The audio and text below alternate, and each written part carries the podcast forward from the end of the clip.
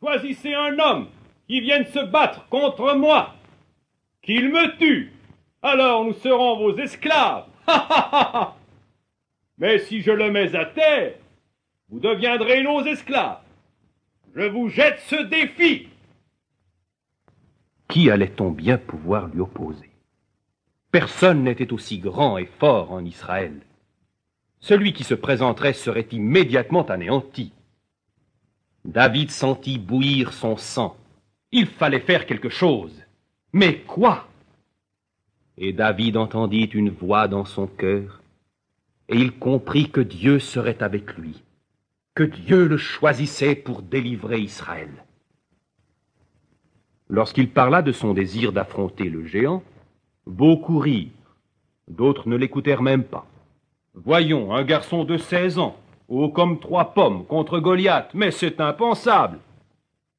Mais David restait inflexible, gardant son idée envers et contre tous. Il irait combattre le Philistin. Il fallait qu'il y aille. Il était jeune, certes, mais il savait qu'une force était entrée en lui. Devant son insistance, on le présenta au roi, qui, paternel et ému devant tant de courage, essaya de le dissuader. David lui dit alors, Quand je faisais paître les brebis de mon père, si un ours ou un lion venait en enlever une, je le touchais avec ma fronde et j'arrachais la brebis de sa gueule. Ainsi en sera-t-il du géant, car il a insulté l'armée du Dieu vivant. Voyant sa calme détermination, le roi le laissa aller. Il lui fit remettre sa lourde cuirasse et son épée personnelle.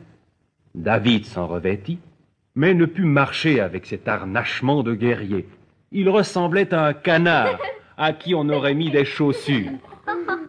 Il reprit bien vite sa tunique en peau de mouton et partit. Pauvre petit qui allait à la mort, disait-on. Il courut au torrent choisir cinq pierres. Il le fit soigneusement, longuement. Il les voulait rondes et bien polies. Il les mit avec sa fronde dans son petit sac de berger, suspendu à sa ceinture. Puis un bâton noueux à la main, il se présenta sur le champ de bataille. Il s'avança d'un pas lent mais ferme, l'œil brillant fixé sur Goliath. On aurait entendu voler une mouche. Lorsque le géant le vit, il eut d'abord envie de rire. Ce garçon ne lui arrivait même pas à la taille. Puis il se mit en colère et hurla.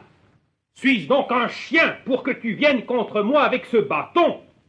Viens vers moi, et je donnerai ta chair aux oiseaux du ciel. Maudit sois-tu, gamin David lui répondit. Géant, tu marches contre moi avec l'épée, la lance, le javelot.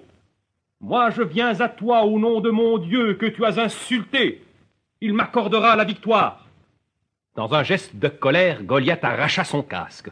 C'est à ce moment-là que David sortit subitement sa fronde, y plaça une des pierres, courut au-devant du Philistin, fit tourner sa fronde, une, deux, trois, quatre fois, elle siffla, et soudain la pierre partit comme un éclair et vint frapper le géant en plein front. Il leva son bras comme pour se défendre, pivota lentement sur ses jambes et s'écroula comme une masse, dans un nuage de poussière, la bouche ouverte contre terre, les bras en croix. C'était comme un arbre que l'on abat et qui soudain craque et s'écrase. Il était là, gisant, inerte, perdant son sang par le trou que la pierre noire lui avait fait. Ce fut alors un vacarme assourdissant qui roula dans la montagne. Les Philistins criaient de stupeur, les Israélites laissaient éclater leur joie par des hurrahs, hurrahs, tout le monde s'agitait, levait les bras. David s'élança comme une flèche, dégaina l'immense épée du géant. Elle retomba comme un éclair. Il venait de trancher la tête du monstre. Les soldats philistins s'enfuirent à toutes jambes dans la montagne. C'était la déroute complète. Israël pourrait enfin vivre en paix. Voyez, mes enfants, munis d'une seule fronde, notre petit berger fut plus fort que le géant avec toutes ses armes tranchantes et pointues. Et pourquoi cela? Parce que Dieu était dans son cœur, parce que Jésus avait combattu avec lui. Oui, parce que Dieu avait combattu à ses côtés.